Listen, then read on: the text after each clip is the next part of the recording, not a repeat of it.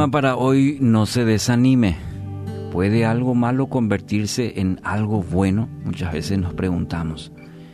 El único sobreviviente de un naufragio llegó a la playa de una diminuta y deshabitada isla.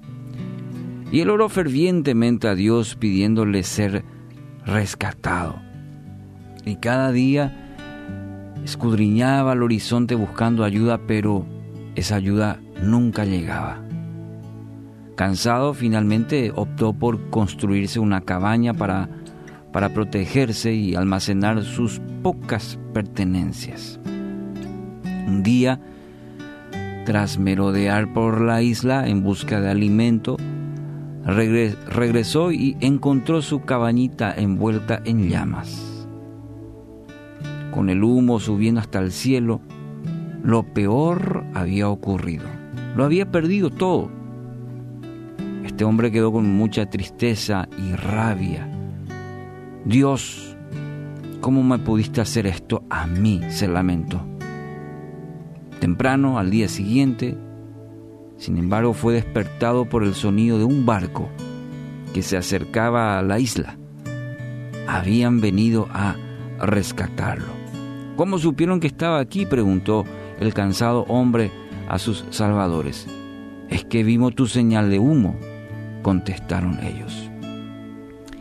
Segunda Corintios 4 y 16 afirma, por tanto no nos desanimamos, al contrario, aunque por fuera nos vamos desgastando, por dentro nos vamos renovando día tras día. Pues los sufrimientos ligeros y efímeros que ahora padecemos producen una gloria eterna que vale muchísimo más que todo sufrimiento. Qué precioso pasaje. 2 Corintios 4, 16 y 17. Sumido en la situación, quizás no viendo la salida, acorralado, frustrado, cansado.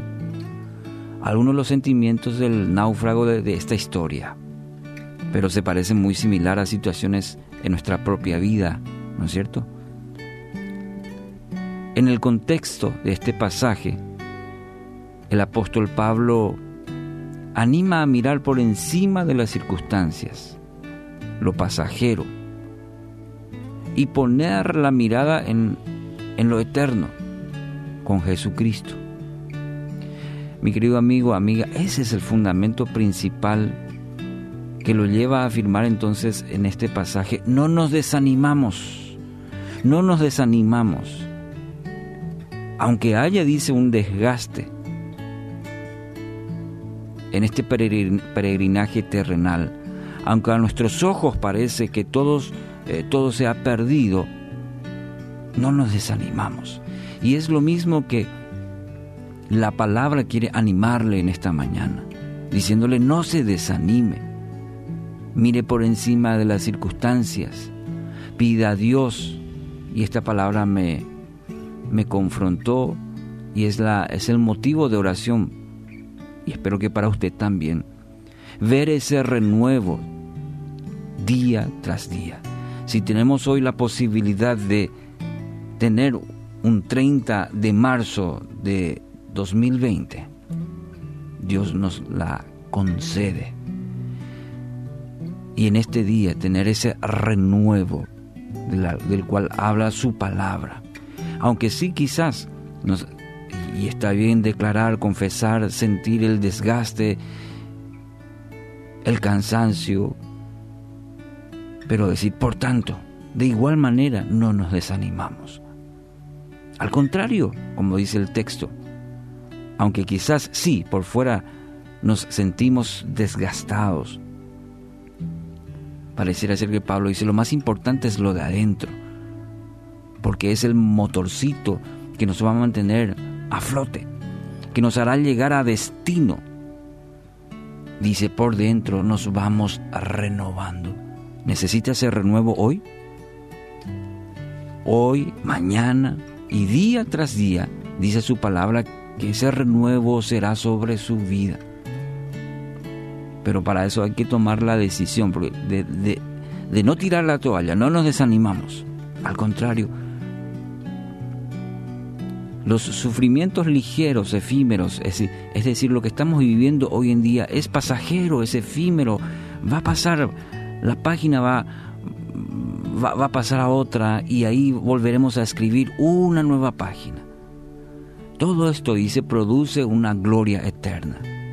Esa gloria eterna se refiere justamente a que nuestros ojos están puestos en Jesús, el autor y consumador de nuestra fe, y sabemos que hay una gloria venidera, y esa nos, consuela, nos anima, nos fortalece, el saber que todo esto es efímero, que todo esto es pasajero, y que hay algo muchísimo más bueno que este sufrimiento temporal, y es esa gloria eterna del cual Dios nos invita, nos convida no se desanime. Pida a Dios hoy el renuevo diario a su mente y a su espíritu. Hoy cambie de actitud y permita que Dios, su Padre Celestial, convierta su aparente derrota en una gran victoria.